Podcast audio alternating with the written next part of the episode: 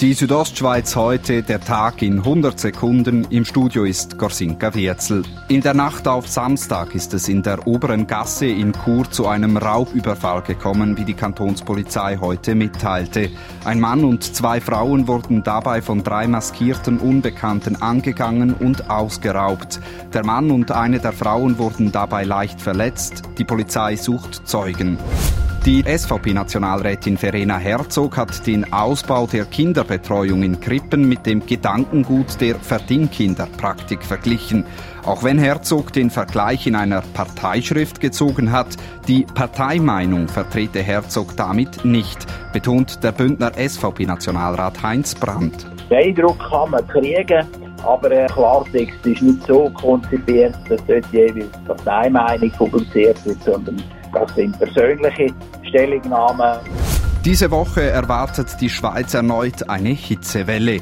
Die SBW prüfen deshalb eine Maßnahme, welche die Rätische Bahn schon seit längerem kennt, nämlich weiße Schienen. In den kommenden Tagen werde eine Testphase durchgeführt, wie Stefan Sommer von den SBB erklärt. Wir versuchen dort verschiedene Farbtypen anzubringen und werden dann entsprechend messen, welche wie viel Wirkung erzielen.